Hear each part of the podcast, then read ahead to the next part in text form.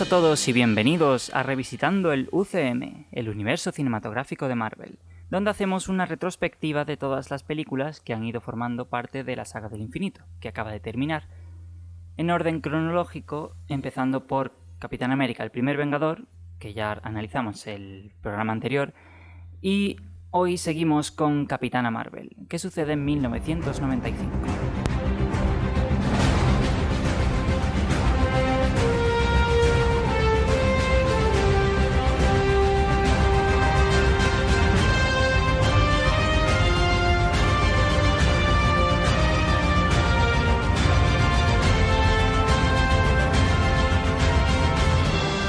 En este segundo programa vamos a analizar Capitana Marvel, una película de 2019, que salió a principios de este año, en marzo, el Día de la Mujer, el día 8.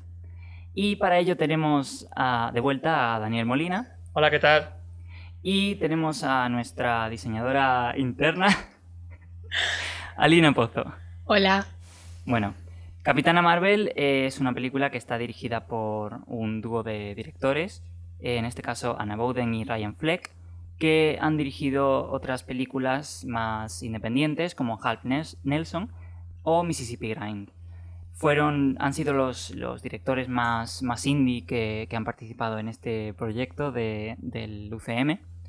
Eh, a pesar de que Taika Waititi o James Camp puedan ser también directores considerados más independientes hasta que hicieron sus películas de, de Marvel, con Marvel Studios, pero no tienen ese estilo indie que, suele ser tan característico de melancolia o personajes más eh, específicos.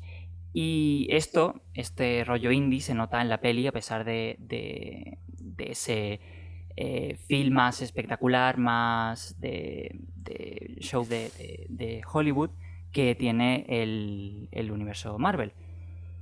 Y la verdad, una cosa que no sé si a vosotros os sorprendió también es el, uso del CGI que hicieron estos dos directores, a pesar de eso, de no haber trabajado nunca con, esta tecnología. Completamente. Yo no me esperaba el rejuvenecimiento tanto de Samuel L. Jackson como de la gente Coulson. Es que están, están perfectamente caracterizados. Yo estaba viendo al Samuel L. Jackson de esa época, a finales de los 80, principios de los 90. Sí, de Pulp Fiction. Sí. Exactamente. Sí que se nota en, en, su en su lenguaje corporal, sobre todo cuando corre, que, que ya está, está mayor. Hombre, completamente. Pero, pero esa ilusión con la tecnología de, de, rejuvenecimiento está totalmente ahí. Es más, yo digo, ¿han metido a otro actor que, se parece a Samuel L. Jackson? Está perfecto, perfecto. No se nota nada, nada, nada, pero lo que tú has dicho, los años no pasan en balde. No va a correr igual ahora que hace 25 años. Mm. Y bueno, no, no fueron los únicos eh, directores indie que estuvieron eh, siendo considerados para, dirigir esta película. Eh, según ha dicho Kevin Feige, se reunieron con un montón de gente, pero sí que estuvieron otras dos directoras bastante cerca de, de, ser las directoras de esta, de esta película que fueron Jennifer Kent, que podéis conocerla por su película de, terror Babadook, o Jennifer Yu Nelson, que dirigió la segunda y tercera entregas de de Kung Fu Panda. Sí, Kung Fu Panda. y, eso, hablando de, directoras, esta es la primera película de Marvel Studios que está dirigida por, por una directora mm, mujer a pesar de que está en equipo con, un hombre, que son también el primer dúo hombre-mujer que dirigen una película, porque sí que han habido otros dúos, por ejemplo, eh, los rusos, pero eso, tiene también ese, ese, ese milestone que, que es haber dirigido un hombre y una mujer la película. Y como, estaba diciendo, Kevin Feige dijo que se había reunido con, muchos directores para, ver quién podía hacer mejor esta película sobre, sobre Carol Danvers y dijo que eligió a, Anna y a Ryan porque la, forma que tenían de hablar de, este personaje en, sus entrevistas, en sus reuniones, le sorprendió y, también le gustó mucho el viaje que querían darle al, personaje. Y, quería, quería directores que, se centraran en los personajes y, pudieran elevarlos, su, el viaje de estos personajes, dentro de todo ese espectáculo, como, hemos dicho, del CGI, de las explosiones y, de todo eso que caracteriza a este tipo de películas de, acción y, más dirigidas a eso, al espectáculo y, a sorprender al público generalista. Y hablando de, eso, del viaje de, Carol, la, persona que estuvo encargada de, escribir este, este, guion fue Nicole Perlman, también una, chica, una mujer, eh, que fue la misma que escribió el primer, el primer boceto de, de, Guardianes de la Galaxia. Y yo creo personalmente que se nota esa, ese toque que tiene también, aparte de los directores, de cómo va introduciendo eh, dentro de la estructura, sobre todo de la primera, del primer acto de la película, cómo va introduciendo todos esos elementos, porque, por ejemplo, en Guardianes tenemos que ver cómo introduce a todos los miembros del equipo individualmente, o en caso de Groot y, Rocket juntos, pero tenemos que ver cómo funcionan por separado para luego ver cómo se unen. Y en esta película yo me gustó bastante como en, ese primer acto se nos presenta, mientras se nos está presentando al personaje de, de eh, que luego eh, conoceremos como Carol Danvers, se va presentando toda la sociedad Kree y, toda su, mitología, sus ciudades y todo eso que sí que habíamos visto antes en Guardianes de la Galaxia eh, miembros de esa especie, como por ejemplo a Ronan, pero no sabíamos nada, la gente que no hubiese leído cómics o nada específico de, cómo funciona en este universo la sociedad de los Kree. Y tanto los directores como, la escritora consiguen hacernos ver todo ese complejo entramado de, tanto esa policía espacial como el, modelo de la, inteligencia suprema, cómo funciona en, unos 20 minutos o así. Y nos introduce también a la guerra que tienen con los Skrull, que, son unos terroristas según ellos y todo eso. Y consigue hacerlo todo eso antes incluso de que realmente se nos ponga en, en juego lo que va a ser la película, que es cuando eh, secuestran a, a Carol y, y, empieza todo el, toda la trama de la película. Algo que... No, simplemente decir que me parece muy bien que los directores de la película sean un hombre y una mujer, porque esta película ha sido muy criticada por ciertas personas que no están muy a favor del feminismo, y es verdad que la película tiene un gran contenido feminista. Claro. Em, incluso la propia Brie Larson ha dicho que ojalá ella hubiera crecido con este modelo, mm. que es Capitana Marvel, a lo largo de su infancia, que ahora las niñas de hoy en día van a tener. Eh, que me parece muy positivo que no solamente en cuanto a la dirección la haya hecho sobre una mujer, que también ha sido un hombre, que es lo positivo del feminismo, que incluye tanto al hombre como a la mujer y que trabajen de la mano. Y vemos que mm, te obtenemos unos resultados fenomenales, porque a mí personalmente la película me encanta. Sí, la verdad es que es muy buena película, a pesar de lo que digan algunos sectores, que es mejor obviarlos. y, y la verdad es que eso ha abierto las puertas a, por ejemplo, ahora eh, la película de Black Widow o Eternals, que, muchas veces se, da ese. esa. Mm, ¿cómo decirlo? Ese poder sobre la película a, directoras si son películas sobre personajes femeninos. Pero tenemos a Eternals, que es una película de, un cast grande, con un montón de, de, protagonistas que son hombres y mujeres, y está dirigido por una, por una mujer. Tenemos también la serie de, de Falcon y, el, soldado, de invierno, que también el show, la showrunner es, es una mujer. No recuerdo ahora mismo el nombre, pero, pero está bien ver que, que eso, que se ha empezado a, a, espabilar, a poner las pilas en cuanto a, a, esa representación detrás de las cámaras también.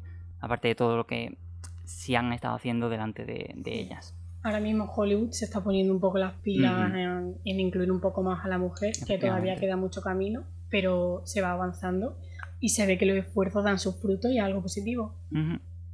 Y bueno, como, como has mencionado antes, eh, eso, la, la historia, el, el viaje, el arco de personaje de, de Carol es totalmente una metáfora de- del feminismo. Es una película sobre una mujer que está continuamente siendo capturada y sometida a la que la sociedad, la cría en este caso, eh, le está como reteniendo su verdadero potencial y le están, diciendo que, eso se lo han dado ellos, que su, su poder, sus habilidades, igual que se le han dado, se la pueden quitar.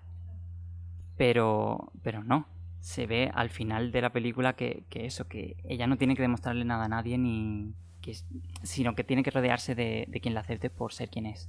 Sí. Y no solo la sociedad Cree. En los flashbacks también se ve como su propio padre, su propio entorno, la cohibe, le dicen, tú no vales para esto, una mujer no puede ser piloto. Mm, La, la frase que me marcó fue la de un compañero suyo, le dijo, los aviones por algo tienen cola. wow. Lo dice en la película para decirle, Sí. una chica no vale para ser piloto. De avión, en otra escena con los karts, también se estrella y sí. le dicen, tampoco vales para esto. Sí, Cuando está con las no puedes ir cuerdas... tan rápido. Es exactamente, cuando está con las cuerdas se cae y le dicen, no, no vales para ser No. soldado Mm. tampoco. No solo la CRI, la propia sociedad terrícola también la, la bloquea bastante. Claro, Ujú. aquí actualmente seguimos teniendo esa situación, las mujeres en ciertos puntos, de que dudan de ti porque si por, simplemente por el hecho de, no, de ser mujer. Y lo que se puede ver muy bien en la película, como tú has comentado antes, el potencial que tiene ella. ¿Por qué los Kree la, la tienen tan sometida? Porque no quieren que ella Claro. tome todo ese poder, porque Mm. puede hacer realmente lo que quiera. Y es una, buena, una bonita metáfora que es eso, que las mujeres tenemos el poder para hacer lo que queramos, el poder y la fuerza suficiente. Y además, eso, un, un hecho curioso que, que la atan por medio de, de sonrisas.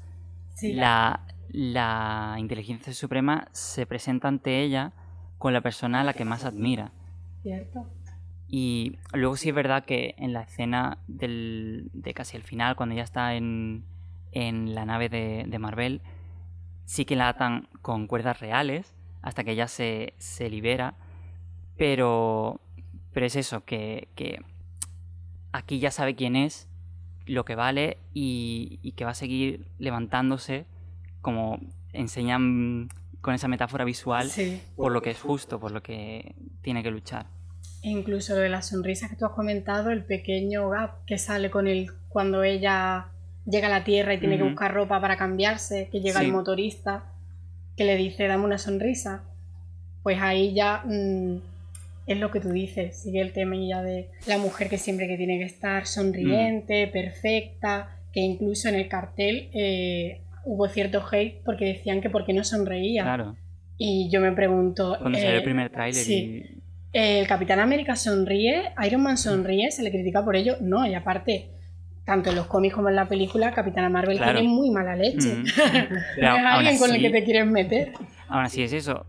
Sonríe a quien tienen que sonreírle, a sus amigos, a, a la gente que la valora de verdad.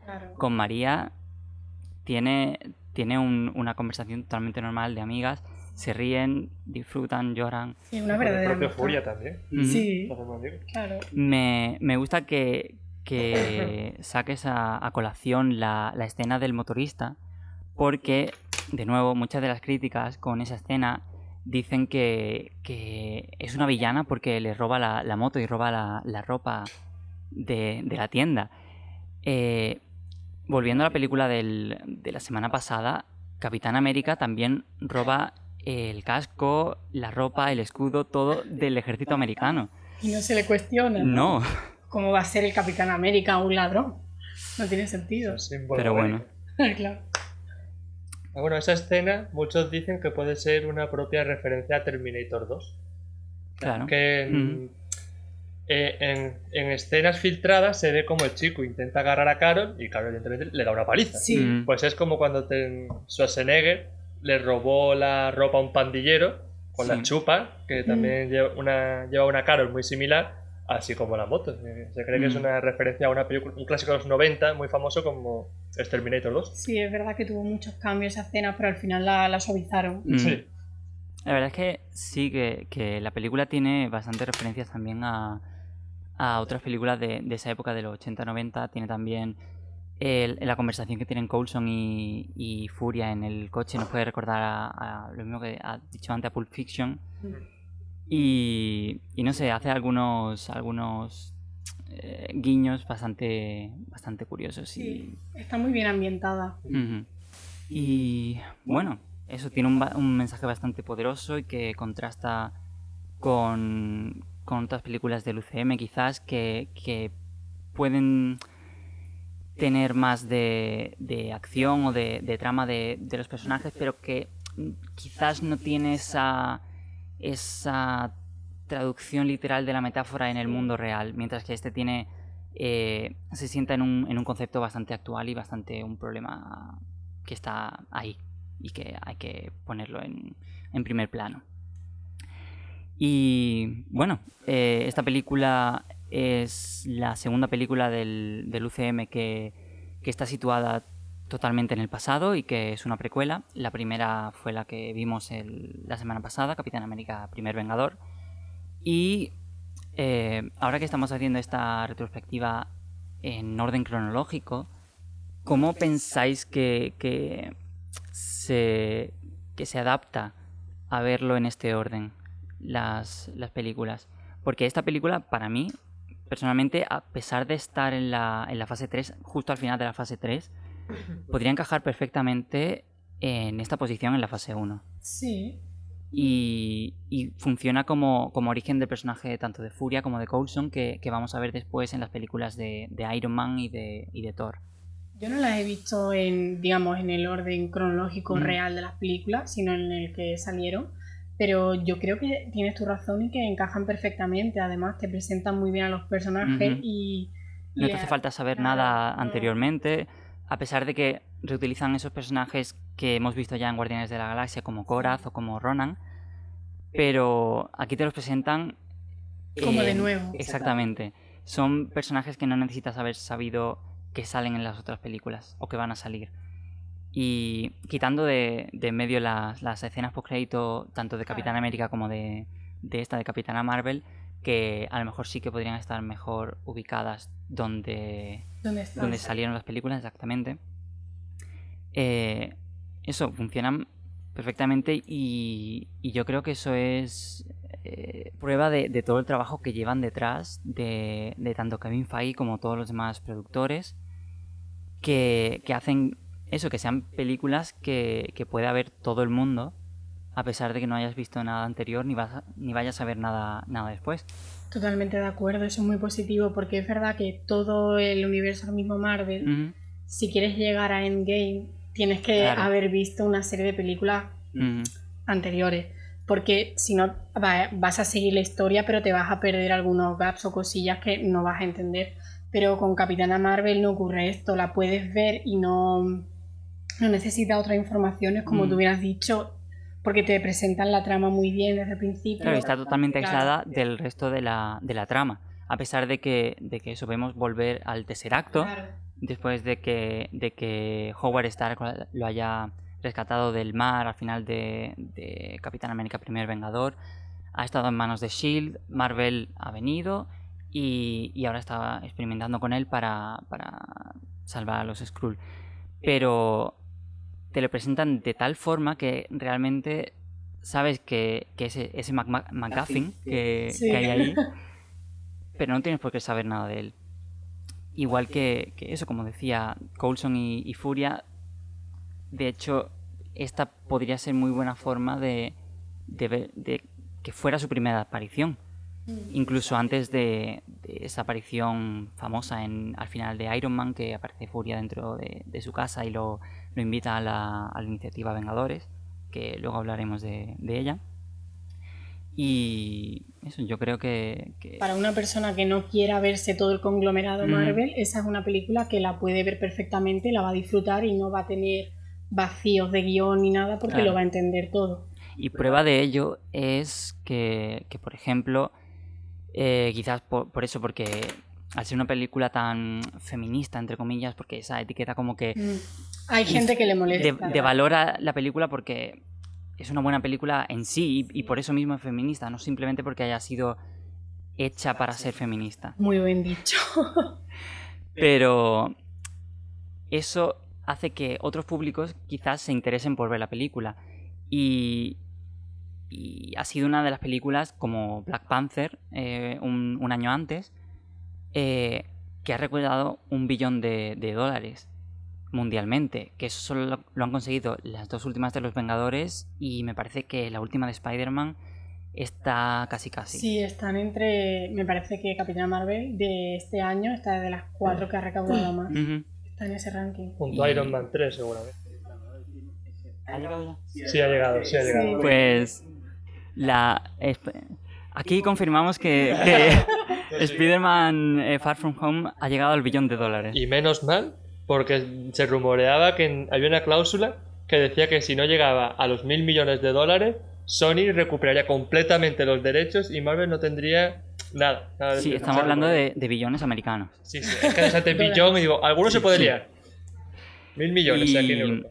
Y eso, que, que, está bien que, que hagan películas como Black Panther o Capitana Marvel que, incluya a, públicos que quizá no se hayan sentido incluidos hasta que han salido esas películas. Y, que eso les anima a ver más como ha pasado con, Infinity War o, Endgame. Y, de nuevo con, con, Eternals se ve que están, que están haciendo eso, que están incluyendo a personas de más diversidad, tanto étnica como, como de edad incluso, con, con la chica esta eh, hay un móvil por ahí sonando. Y... y con lo que decías antes, es que demuestra que es una buena película porque si no te hace falta leer ni saber nada del mundo Marvel para poder entenderla. Y si, como muchos dicen, no, es que si no te has leído los cómics no la entiendes bien.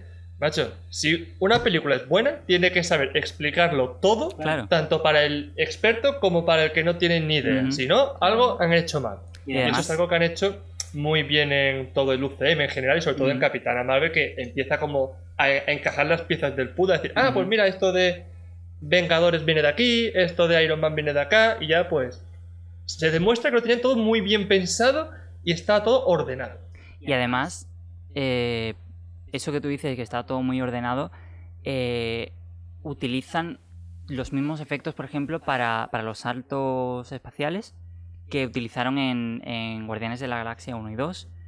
Y todo eso para, ahora yéndonos de ese público más generalista que quizás no las ve todas, para el público más dedicado, para los fans, eso es algo que, que la verdad se agradece, que todo sea una unidad que, funcione todo como, una sola cosa, a pesar de que sean películas más aisladas, que no tengas que haberlas visto todas, pero, pero si las has visto, tienes algo que, te va a recompensar.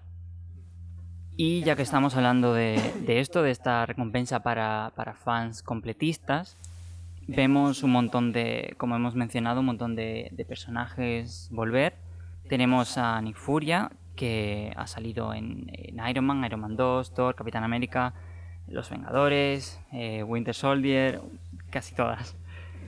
Eh, y vemos también la, primera vuelta de Coulson al mundo de las películas eh, desde que, vimos su muerte en Los Vengadores. Que... te da una pena tremenda. no hace tiempo de disfrutarlo. Un momento a otro, pum, ya no está. La verdad es que sí, podrían. En esta película podrían haberlo utilizado un poquito más para. Sí. Lo tenían de becario el pobre. Sí. Yo creo que incluso en, en, Iron Man tiene más, más tiempo en pantalla. Seguro. Sí, sí, sí. Aquí es un Pero es bonito el guiño que hace y cómo se empieza a forjar la amistad entre Nick mm. Fury y él. Y, y, eso de que eso que menciona Coulson en me parece que es en Iron Man 2 que dice que no es su primer rodeo. Aquí vemos el primer rodeo tanto de Furia como de, él. Furia siendo un, agente todavía de nivel 3, que, luego ya será 7 u 8 por ahí. Y, eso, eh, está bien ver este origen de, esos personajes que, hemos conocido como unos personajes súper misteriosos y que quizás no han sido todo lo relatable, como se dice en inglés, que, que, que teníamos, porque realmente no eran personajes que estaban pensados para ser... eh, Los protagonistas. Exactamente, Exactamente. para que el público se identific- identificase con ellos. Eran más bien los que eh, llevaban un poco la trama, por así decirlo.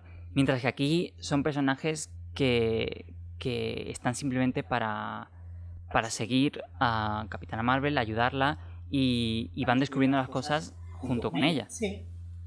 Y eso, comparado con el Nick Fury al que estamos eh, acostumbrados, la verdad es que, que es un, una buena, un buen cambio de aires que, que aún así ese personaje sigue siendo el mismo y, y lo vemos. Vemos también como eh, su, su historia de origen, por así decirlo, de superhéroe que no confía en nadie, con el, con el Flerken, con Goose. La última vez que confié en alguien, perdí el ojo. Y es verdad, se confía mucho con, con ese... Cosita, el gato. gatito guapo. Está muy bien porque vemos una nueva faceta de Nick Fury, mucho Claro. más, pues, joven, mm, más entusiasmado por su Mm. trabajo. Le vemos Que- la vida le- ha atacado sí, menos. Sí, Sí, Mientras más, tier- que- más tierno con el gatito. sí. Pero siempre estamos acostumbrados a ver su lado duro, su lado oscuro, serio. el lado macarra, y aquí vemos al lado paterno, por así Sí, decirlo, con el gatito. Y eso comparado con, por ejemplo, el Nick Furia de, de Soldado de Invierno, no tiene nada que ver. Nada. El, el Nick Furia que no comparte nada con este que, que se lleva a una alienígena que acaba de llegar a la Tierra, a una base militar. eh. Pero eso también yo creo que, tanto por los actores como los personajes, tanto Brie Larson como Samuel L. Jackson, es que yo he visto que es que tienen muy buena química. Sí. Y la pantalla se demuestra. han trabajado juntos antes Claro. en, en Kong School Island. Y Sí, antes de hacer Capitana Marvel también grabaron la, el debut directorial de, de Brie Larson Unicorn Store. Sí. Y entonces tenían eso ya de trabajado de, de su Sí, pero que, dinámica. que se ve que también que los personajes, que a lo mejor hablando desde el punto de vista de Nick Fury, Mm. no hubiera confiado en otra, pero como era, no sé, le transmitía buenas vibraciones Sí. o algo, es que se ve que, que se llevan genial, tanto los personajes Mm. como los actores. Y, se complementan mucho sí, los dos personajes de Furia y. Y queda muy bonito en pantalla. Mm. Y bueno, siguiendo con el tema de Coulson, eh, no es la primera vez que, que vemos aparecer a, a Kree aparte de, de Ronan en el UCM. Aparte de, de esa breve aparición en, en Guardianes de la Galaxia cuando, cuando salen en, en la pantalla diciendo que, que no aprueban lo- lo- los actos terroristas de, de Ronan y de, Korath, hemos visto a, a los Kree aparecer en Agentes de Shield, en la trama que tienen de los inhumanos, en los cómics y en el UCM si contamos con, esta serie. Los Kree son los que crearon a los inhumanos en, durante épocas pasadas, eh, haciendo experimentos sobre la raza humana que, quizás puede tener una cierta similitud con, de nuevo, están saliendo mucho hoy los Eternos, que fueron creados por los Celestiales de forma parecida. Pero eso, esos eh, Kree que hemos visto en, en la serie, no, no se ha profundizado en nada sobre ellos, sobre su, su cultura realmente. Eh, aparte de un poco en la, en la temporada 5 que, que vemos a, a la élite, sé que de esto no, no tenéis mucha idea, pero, pero bueno. Eh, la élite de, de los Kree, la, la élite más cultural, mientras que aquí vemos esa faceta que, que en los cómics se, utiliza mucho de los Kree como policía espacial. Un cuerpo quizás parecido al que ya hemos visto de, los Nova, que, que en este momento en el UCM están completamente destruidos después de que Thanos eh, llegara al planeta para, para recuperar la gema del poder.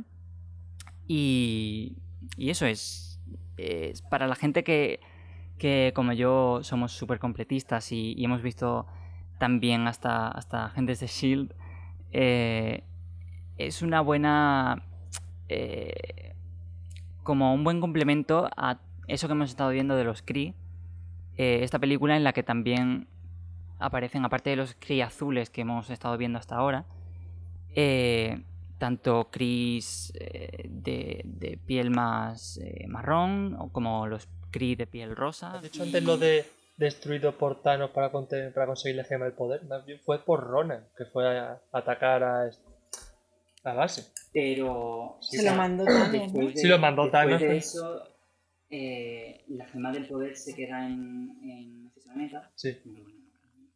Y No, se la queda el coleccionista. Se la queda el coleccionista, me parece.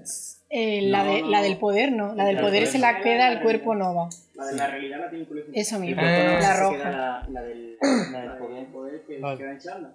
Claro. Sí, sí, sí. La, por la eso- consigue Thanos, no la consigue. Mm. Mm. Vale, vale, vale.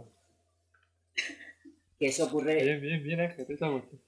que eso ocurre Es que entre, sí, Son muchas pelis ya, tío. Sí. entre el final de, pasa ¿eh? de los guardianes y el principio de, de Infinity War. Sí, sí, sí, sí, verdad, verdad. Bueno, y lo último que quiero comentar sobre las- la relación con agentes de S.H.I.E.L.D. es que ese mismo eh, proyecto Tahiti que, que consigue revivir a Coulson en la serie está sacado de, de sangre de Kree y quizás puede haber salido de, de los Kree que, que atacaron a, equipo protagonista de, de esta película durante el, acto, el tercer acto de, de la película. Así que, aun- a pesar de que, de que eso, de que no se haga ninguna referencia directa a, a la serie, esta película no contradice de ninguna forma, incluso da, da pie a ese, a ese explicar de alguna forma la presencia de ese crimen en la Tierra que, que utilizan para, para salvar a Coulson. Dejando de lado este tema de, de los personajes que ya habíamos visto en, en otras películas, eh, aunque no hemos mencionado mucho a, a esos dos Kree, a, a Korath y a, y a Ronan, ya hablaremos más de ellos en, en Guardianes de, de la Galaxia, porque aquí no tiene mucha- mucho protagonismo. Vamos a los personajes principales nuevos, realmente. Eh, tenemos, eh, por un lado, a Carol Danvers, obviamente, Capitana Marvel, interpretada por, por Brie Larson. Eh, de nuevo, eh, es una interpretación magistral y, y no se puede poner falla, realmente. Pero no fue tampoco la única considerada para, para este rol, como, como bien vimos con Chris Evans eh, la semana pasada. Eh, estuvieron otros, otras actrices rumoreadas, de aquí no tenemos realmente esa información como, como si teníamos sobre la otra película de quién estuvo en, en esa lista de, los finalistas, por así decirlo. Pero eh, en este proyecto que, que como bien estábamos hablando, eh, estuvo en preproducción o siendo planeado durante bastante tiempo, en, en parte por, por esa pequeña pelea interna entre Marvel Studios que había entre Kevin Feige y... Abe Fairwater, creo que se llama, el que lleva el. Sí.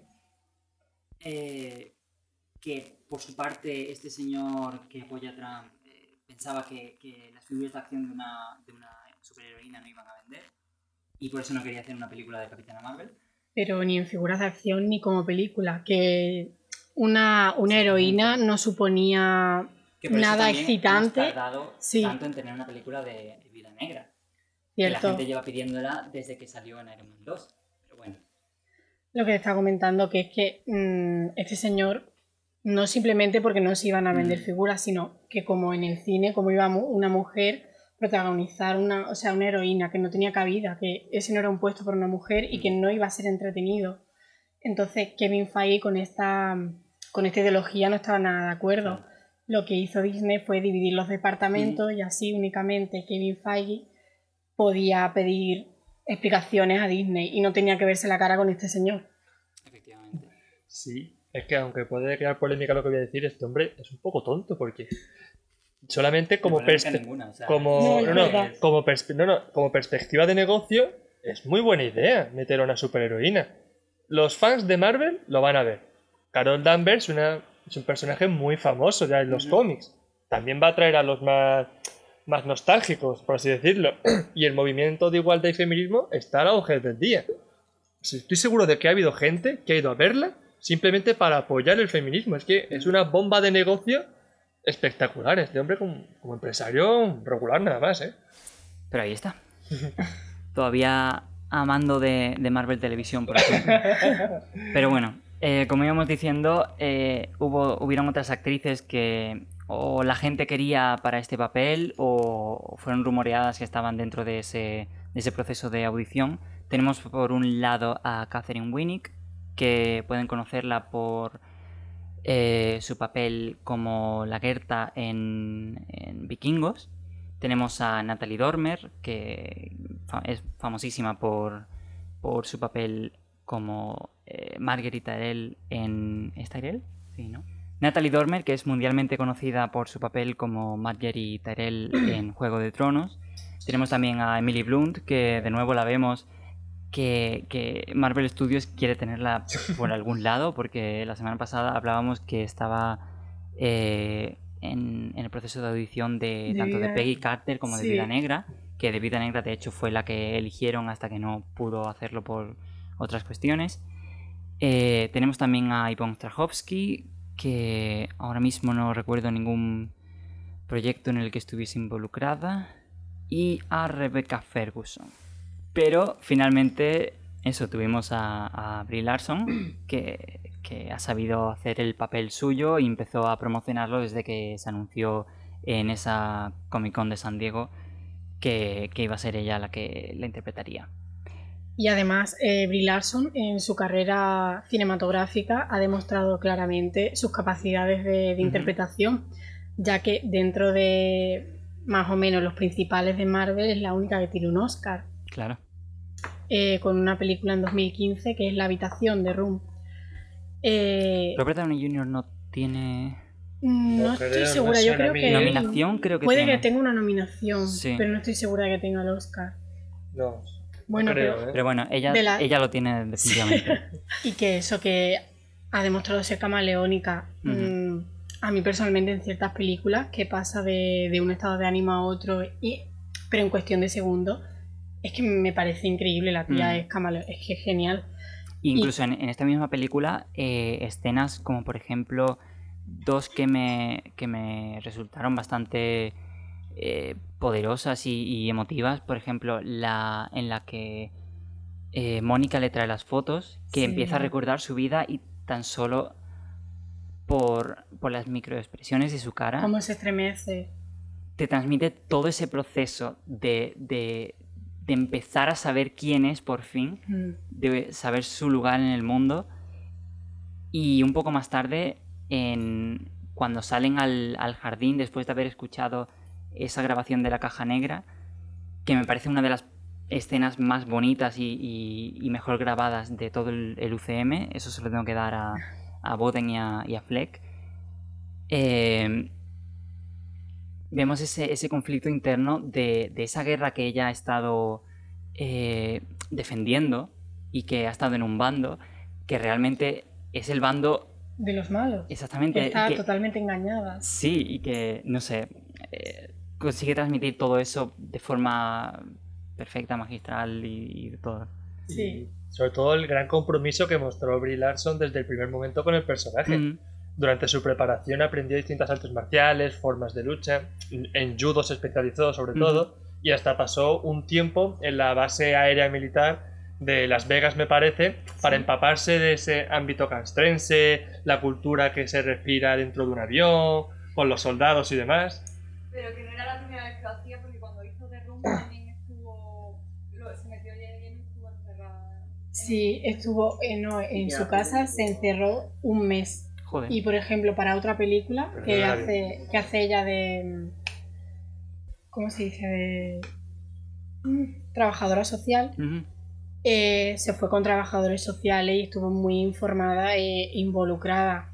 Por eso también ella colabora en muchas ONG, o, o Mm. sigue el movimiento MeToo, que ella está Sí. al día, que, que es de método también podríamos sí. Curra los- decir. se cura a los personajes, Sí, vaya. Y le Mm. molesta mucho lo que tú has comentado, porque es verdad que todas las escenas de acción las hace ella. claro Y eso sí que le molesta mucho cuando le dicen que no ha entrenado, Mm. cuando se ha dejado la piel para entrenar, por ejemplo. Subió un vídeo a, a su Instagram subiendo un coche por, por una ram, o sea, por una cuesta, cuesta Sí. arriba.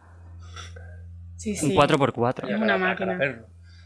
Que por ejemplo con, con la realización de, del traje Ujú. estuvieron, tardó en hacerse ocho meses, porque ya cada vez que le iban a tomar medidas o que estaba el traje en proceso, como el músculo aumentaba, Ujú. en constante cambio Claro. de, para ajustar Mm. el traje, porque iba aumentando el músculo. Qué poca empatía con el equipo de, de la autorización. ¿eh?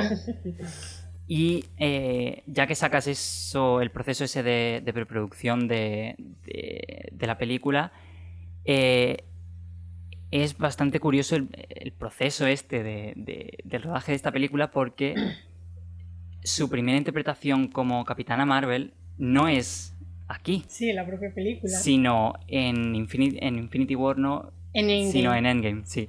Sí, se grabó a la vez, más o menos, que Infinity War. Y Capitana Marvel se rodó después y se estrenó antes. Sí, efectivamente. Eh, fue muy curioso porque las pruebas, porque también fue un poco prueba grabar con ella en game. Pero Kevin Feige, al parecer, mm, lo he leído por ahí, que se quedó prendadísimo. Sí. Que en cuanto la vio con el traje al entrar en la sala, que se quedaron todos prendados de ella porque dijeron como algo tan lejano que, que veíamos que no iba a llegar, que le ha dado vida y Claro. es que es Capitana Marvel. La tienen ahí delante. Sí, Y de hecho, antes de que saliera, eh, creo que Endgame, se filtró una foto que era de, de ella en, en Volmir, pero eso era una, una prueba de, de cámaras que, Sí. que hizo mientras estaba, rodando, mientras estaba rodando Infinity War. Hizo un- estaba haciendo ella las pruebas de cámara para ver cómo salía el traje y ella en, Sí. en pantalla para, para luego hacer su, su película y su aparición en, en, en Endgame. Sí, me parece que incluso en esa foto filtrada sale hasta con el pelo largo, que- Sí. porque en. Endgame lo lleva corto. Claro. mm. Y bueno, siguiendo con, con los personajes nuevos que se nos introduce en esta película, tenemos a John Rock, que fue finalmente interpretado por Jude Law, pero que eh, en un principio iba a ser interpretado por Keanu Reeves, que la gente también quiere verlo en, en el UCM desde hace bastante tiempo. Suena para los eternos, ¿no? Si no, si mal no Sí, recuerdo. eh, eh, está rumoreado que puede que esté en la película de Los Eternos de nuevo, sale a, a colación eh, en el personaje del villano Druig. También hay gente que, que dice que puede que esté eh, siendo considerado para el papel de, de Adam Warlock en, en Guardianes 3, que, que también puede que salga, pero ese seguramente vaya para Zac Efron o, o alguien así más de, de ese Más estilo. joven, ¿no? Sí, más rubito, Claro. más guapete. por Pero yo creo que lo ubican tanto también por el personaje de John Wick, porque Mm. él está muy, muy habituado a Claro. películas que requieren mucho esfuerzo físico y películas de acción que está Mm. acostumbrado. Yo que creo que por, por eso. por eso no pudo hacer de John Rowe, porque estaba muy ocupado con John Wick 3. Sí, efectivamente. Y eh, el último personaje que, que vamos a ponerle un poco de así el, el- el spotlight va a ser eh, a la Inteligencia Suprema y a Marvel, que son interpretadas por eh, Annette Bening, que también es un personaje que, que antes de que saliese esta película de Capitana Marvel se sabía que iba a salir, pero no, no se sabía qué personaje iba a interpretar. interpretar. La gente creía que eso, el personaje de, de Jude eh, iba a ser Marvel, pero finalmente ha sido esta, eh, este personaje de, de la doctora Wendy Lawson. Y bueno, en, en cuanto a este personaje, yo creo que quizás la gente se quedó con las ganas de, de haber visto a la forma original de, de, de la, su- de la inteligencia suprema, La cabeza esa gigante. Con efectivamente, y yo creo que podrían eh, quizás reciclar suene, suene un poco mal, pero, pero reciclar a, a esa actriz, a Ned Benning, que, que es una gran actriz y, y tiene, por lo que hemos visto, eh, todas las cualidades para interpretar a la inteligencia suprema en, en este papel que sería más de, de captura de movimiento, como, como otros personajes eh, que hemos visto en como Hulk o, o Rocket en, en, el, en el UCM. Y eso, yo creo que, que podrían utilizarla para, para eso. A mí me parece una manera muy inteligente como la como han metido la inteligencia en, en la trama, de que Mm. sea una cara amiga, de Sí. que alguien, de que para Carol Danvers, de que ella respete, que Mm. le... Porque claro, lo que ellos intentan es sacarle a ella toda la información Claro. posible también para tener la raya con el tema de los sueños y tal, para... Además eso sirve como, como bien decía al principio del programa, que la estructura, ese primer acto sirve para introducirnos un montón de cosas que luego van a servir durante toda la película, vamos a ir viendo eh, qué significan realmente. Ya desde ese primer acto, cuando va a ver a la inteligencia suprema, eh, vemos a este personaje y ya solo por esa escena sabemos que es un personaje en el que ella confía, Marvel y, y que ella ha trabajado con, con- que han trabajado juntas y, y estaban participando en un proyecto en el que ambas creían realmente y estaban súper involucradas exactamente Que sí que está muy bien tejida el- el- la trampa que le, le hace los cría Mm. a Carol. y bueno ya que tenemos a, nuestra diseñadora eh, residente del programa. Aquí vamos a hablar un poco del, diseño de vestuario de, esta película. Eh, está la encargada de este departamento fue Sania Milkovic Hayes. Y ¿qué nos puedes contar sobre, sobre ella y sobre el diseño? Pues la, la podemos reconocer su vestuario en otras películas como las de Fast and Furious o, la- o en Star Trek. Y pues comentar que los, los bocetos originales, o sea, lo- los bocetos iniciales son de Andy Parker, que él ha ayudado a crear otros personajes, otras ideas de personajes como son los de Vida Negra o los de la avispa. Que, Y vemos también sí. ese que, como decíamos antes, de seguir teniendo ese diseño con, con los saltos espaciales, también lo vemos en, en cómo son los trajes de, de- de estos superhéroes, que aunque sean distintos y cada uno vaya con la personalidad y los poderes de cada uno de, las superheroínas o los superhéroes que aparecen, eh, todos siguen teniendo esa misma línea editorial, por así decirlo. Y Sí. Además, claro, porque es que Marvel tiene, tiene su equipo y si alguien funciona y ve que, va, que le sirve, pues no lo echa. Al revés, lo acoge y que aporte ideas y tal. Y en, en este, concretamente con este personaje, lo que se quiso es alejarlo totalmente de esa idea hipersexualizada que puede tener un personaje femenino en un cómic. Porque, a ver, Capitana Marvel no es que tú digas va la más sexy, pero es verdad que el traje en los cómics es muy ceñido. claro, y sobre todo otros trajes que, que ha tenido como el, Traje El- negro. el bikini Sí, eh, con, con el... Sí. el- Sí. de- Pero yo me refiero al principal porque el, Mm. el único que vamos a ver en esta película es el principal y el que tiene de, de Kree. Sí, es que es el icónico de Capitana Marvel. Tú Sí. piensas en Capitana Marvel y piensas en el de la estrellita, no en otro, la verdad. Claro, Sí. mm, Pues que la propia diseñadora lo dijo, tenía que ser un traje fuerte, heroico, pero a la vez algo femenino. Y que pues fuera para, digamos, para ella. Mm, mm, cosas que, digamos, elementos del traje que no podemos olvidar y que remarcan mucho eh, que le han estado dando vueltas. Por ejemplo, ya no lleva tacones, lleva unas botas muy brutas que incluso en la Sí. película es que la ves descalza y ves cómo no se olvida de las botas y las pillas, que Sí, tienen sí. ahí mucha importancia. El casco con la cresta, que también es muy así, lo podemos decir un poco rockero y guay. Luego, en cuanto a la tela, me parece que es, sí, es cuero, que tiene por encima una capa de... mm, Lo llaman como un cuero líquido, pero no mm, es simplemente porque tiene una, una base de plástico por encima y luego también tiene para los relieves impresiones 3D. ujú. Y eh, pues, ¿qué decir más? Eh, que el, el mono que se ve es del Star Force, de la Fuerza Estelar, Sí, y que un poco los colores azul, rojo y el dorado, pues también vienen un- están muy bien escogidos para formar el personaje porque son colores que se ven mucho en, en las milicias, en el ámbito militar. Sí, es más, ella escoge esos colores porque ve a, a la hija de María Rambo, a Mónica a Rambo. Mónica Sí. con la, camiseta, parece una, una, una camiseta o un accesorio de eso, de los milicias. Sí. Que ya que tú y yo luchamos en el mismo bando, vamos a elegir estos Claro, colores. entonces la niña le deja que lo... Es que está muy bien y la verdad que ya os he comentado anteriormente el follón que supuso hacer el traje a Brie Larson por eso Ujú. mismo, porque no paraba de entrenar y estaba muy empeñada en que todas las escenas de acción las tenía que hacer.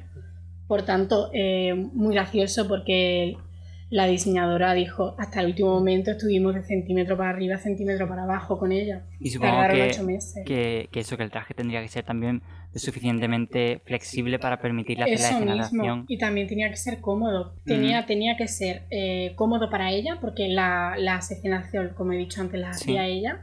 Y también que en cuanto ella parara, estuviera quieta o mirando a cámara, se viera perfecto el traje. Que tú dijeras, visualmente es bonito y tal. Debía de cumplirlo todo y estuvieron ahí un poco rompiéndose la cabeza para hacer el, el traje adecuado. Hay que transpirarse porque en un Sí. estudio, tantas horas puesto, Sí. Bueno, tiene que sudar un montón la pobrecilla. Aunque yo he leído que es de, de cuero con, o con la base de, de fibra sintética. Que eso, el cuero transpirable, poco, Poco. pero La verdad que sí. supongo ¿Verdad que, que sí? algunas partes, en las zonas de, la, de las extremidades, Claro. pues será de una microfibra o algo que permita respirar. Y supongo que las modificaciones que, que vimos del traje durante Endgame eh, estuvieron también diseñadas por esta, por esa mujer Mm.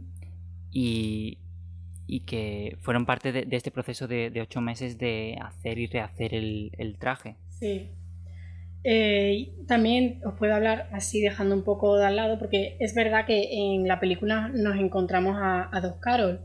La Carol, digamos, superheroína con su traje y tal, pero también la chica americana que se pasea por América encontrando, buscándose un poco a sí misma.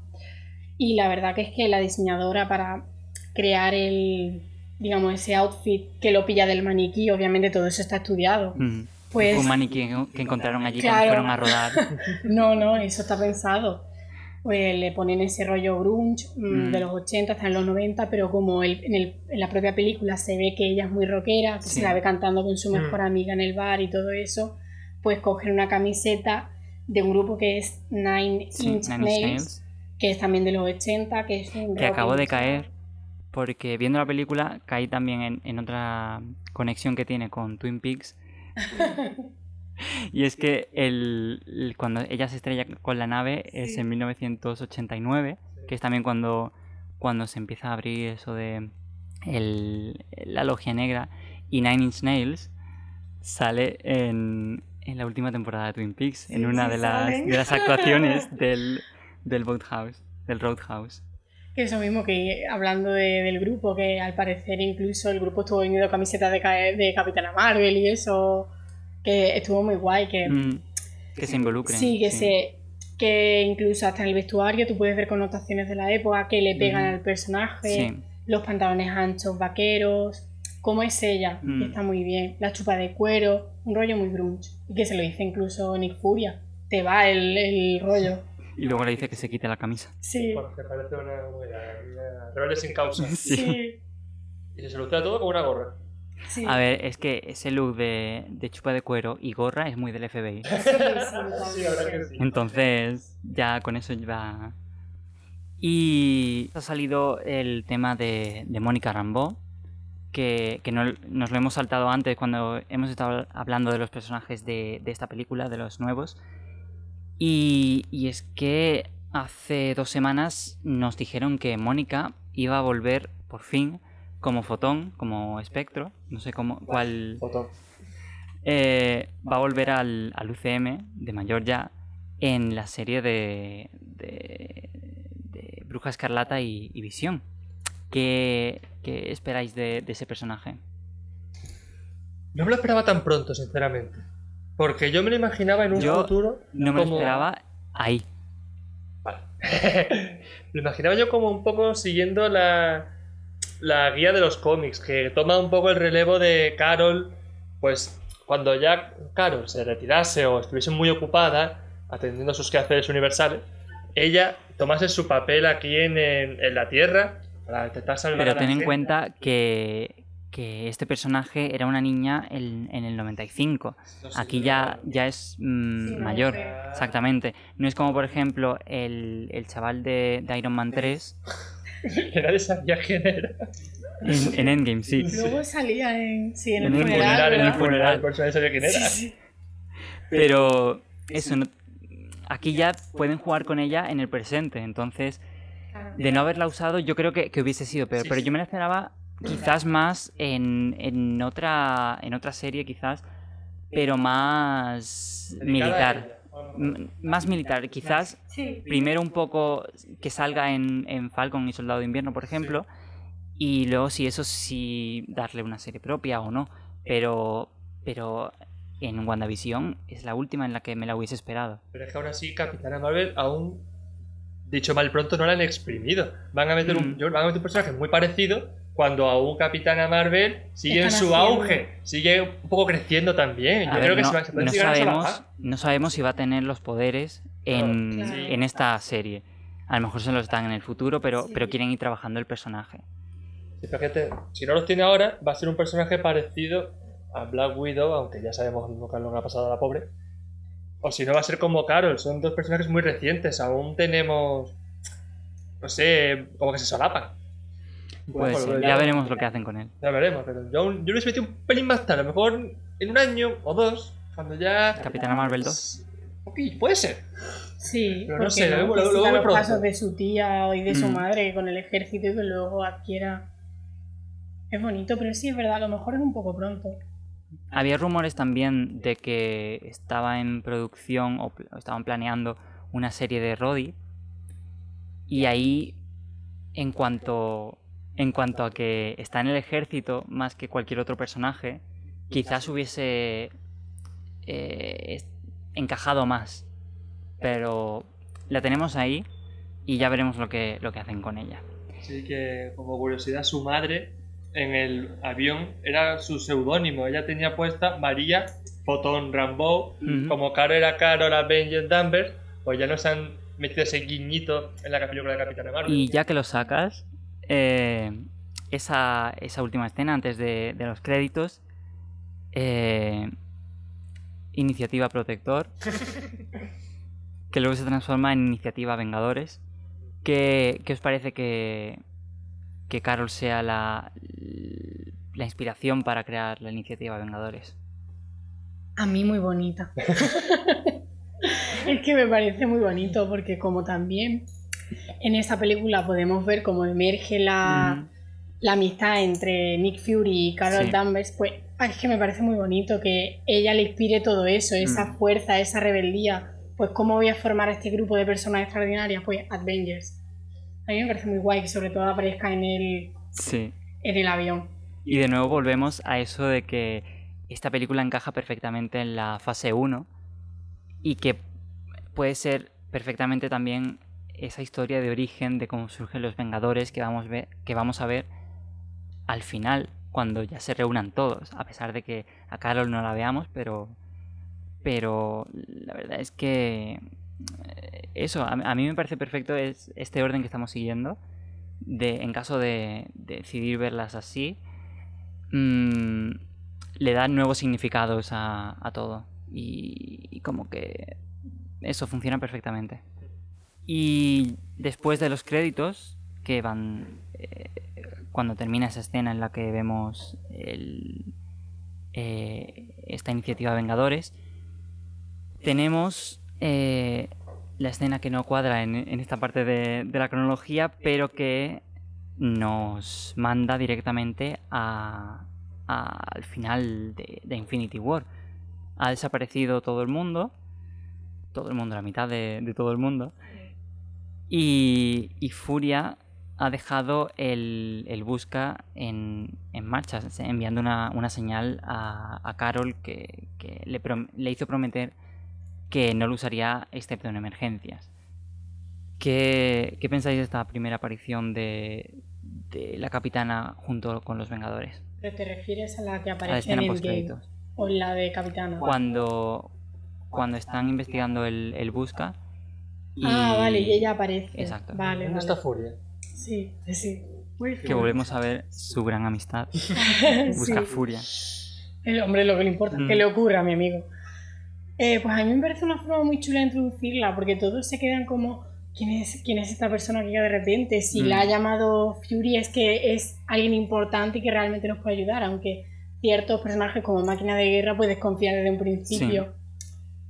Pero los principales como Thor ve buenas vibraciones. Mm. A mí me encanta, está muy guay esa escena, tiene mucha química. No, yo quiero plantear una cosilla. Desaparece la mitad del universo. O casualidad, el universo que ya no haya desaparecido. Pero estaba en el contrato. no, pero también podemos enlazar esto con Vengadores 1. Porque dice el científico amigo de. ¿cómo se llama? ¿De Talos? No, de Natalie Portman, de Jay Foster. Ah, sí. Eh, Él dice que una gema del infinito no puede defenderse de otra gema del infinito. Y como ella recibió sus propios poderes del Tesseracto y fueron las gemas las que provocaron la desaparición del universo, pues Mm. igual ella como que es inmune a las gemas del infinito por este principio que Claro. nos dicen ya en 2012. Mm. Y recuperando un tema de la semana pasada, eh, que las gemas quizás puedan tener una conciencia propia, eh, puede ser quizás por eso mismo, por lo que ella recibe los poderes en vez de que, que la mate la, El la explosión, exactamente. posible que viera en ella de decir como tú Mm. me sirves, estás bien Claro, porque, para... porque una de dos, o hubiese muerto, Claro, claro. o a John Rock también le hubiese dado poderes. Entonces, tiene que ser eso, que ella tenga algo especial. Sí, si hablamos un poco por el tercer acto, la mitología nórdica, que es como decir, es digna de, de, Sí, de coger ser. estos poderes. Puede ser. O su propia voluntad. Ella es una chica con voluntad de hierro. Igual dice, Sí. este no es mi momento de morir. Puede ser Pero también. La propia, a la, el Mm. Tesseracto darse Claro. cuenta de eso, dijo, El propio esta chica puede coraje. albergarme, de- sí. Y bueno, antes de terminar el, el programa de hoy, nos queda una cosa en el tintero. Y es, y es que fue la primera película que, que sacaron después de, de que falleciese Stan, Stan Lee. Eh, se la dedicaron a él, eh, igual que hicieron con, con Endgame, pero en esta hicieron un, un tributo eh, bastante bonito Sí. que fue la, durante la fanfarria de Marvel Studios. Se llama así, se llama fanfarria, ¿vale? Eh, en vez de utilizar imágenes de, de películas anteriores, utilizaron imágenes de, de todos los cameos que, que había hecho Stan Lee durante, durante esos 10 años. Y después de, de eso, cuando se, se disuelve a negro, eh, pone gracias Stan Lee. Y aparte de eso, tiene el típico cameo que pudo grabar antes de, de que, que muriese. Eh, en este cameo está en el, en el tren, en el metro que, aparece mientras eh, Carol está persiguiendo a- al Skrull. Y está leyendo el guion de la película de 1995, precisamente, de Mallrats, que es una película de Kevin Smith. Está dentro del, del View Universe y aparece como el mismo en esta película. Y por eso mismo eh, mucha gente piensa que, que este cameo que hace él en esta película es haciendo de, de él mismo, de, de Stan Lee. Sí, porque además está diciendo en voz alta la frase confía en mi creyente, que es precisamente lo mismo que dice eh, durante la película. Así que es lógico que piensen a lo mejor que esta película está dentro del UCM, entre comillas. Que mucha gente dice que puede ser un poco paradójico, eh, porque en esa película, Mallrats, se menciona que él es el creador de, de Hulk, de Spider-Man y todo eso. Pero realmente eh, yo no creo que tenga que ser paradójico porque dentro de la Mallrats del UCM, él puede hacer de un creador de cómics, de Stan Lee, pero que no haya creado Marvel. No sé. No tiene por qué. No hay, no hay por qué buscarle tanto. No hay que buscar los tres pies al gato. Exactamente. A lo mejor han elegido esta película concretamente por ese motivo, porque se menciona que él es el creador de Mm, Hulk, de claro. Marvel. pues, un pequeño Mm. guiño un pequeño chascarrillo, ¿no? sin más importancia. Para representar que él es el padre de todos, al fin y al cabo. Claro. Y es muy bonito el guiño que, que le hace Carol Danvers cuando lo Mm. ve, que lo sonríe, le, le Que- mira la carilla a través del Que periódico. curiosamente ese el plano de ella está regrabado después de que, de que muriese Stan Lee porque originalmente ese, esa sonrisa que le, que le da, que le lanza, que esa rotura de la cuarta pare- pared no, no estaba, pero ella, ella y los directores creyeron que eso sería un, un homenaje digno de, de Stan Lee y decidieron regrabar ese, ese plano. Para que Carol Danvers te sonría tienes que ser muy importante. ¿eh? Sí. Y bueno, con, con este tributo a Stan Lee terminamos el- esta revisita de, esta semana. Eh, seguimos teniendo ese tercer acto, ese jugador de, esta saga del infinito que, va a seguir apareciendo durante toda esta primera fase como, esa única gema. Y vemos al final de esta película que el Flerken lo, lo escupe y Shield vuelve a tenerlo en su poder eh, yendo a llegando a, a ese momento en el que en Vengadores vemos que también lo están utilizando para, para armas. Pero eso ya lo, lo comentaremos en su momento. Así que sin más que contaros eh, nos despedimos. Tenéis algo más que, que decir Nos vemos la bueno, nos escuchamos la semana que viene. Gracias por invitarme. tenéis algo que promocionar o, o algo la promoción No, simplemente decir que Capitana Marvel es una película para todos los públicos y que, que la vean porque la verdad que está muy entretenida, seas o no fan de- del universo del UCM, muy entretenida y la verdad que, como he comentado anteriormente, es que va a ser un ejemplo para muchas niñas y niños Mm. que se van a sentir identificados y van a encontrar su tipo de héroe. Y bueno, tenéis eh, nuestro Twitter en la descripción, así como nuestro correo. Podéis mandarnos sugerencias o cualquier cosa mientras no sea spam o hate. Y ya está. Hasta la semana que viene. Adiós. Adiós.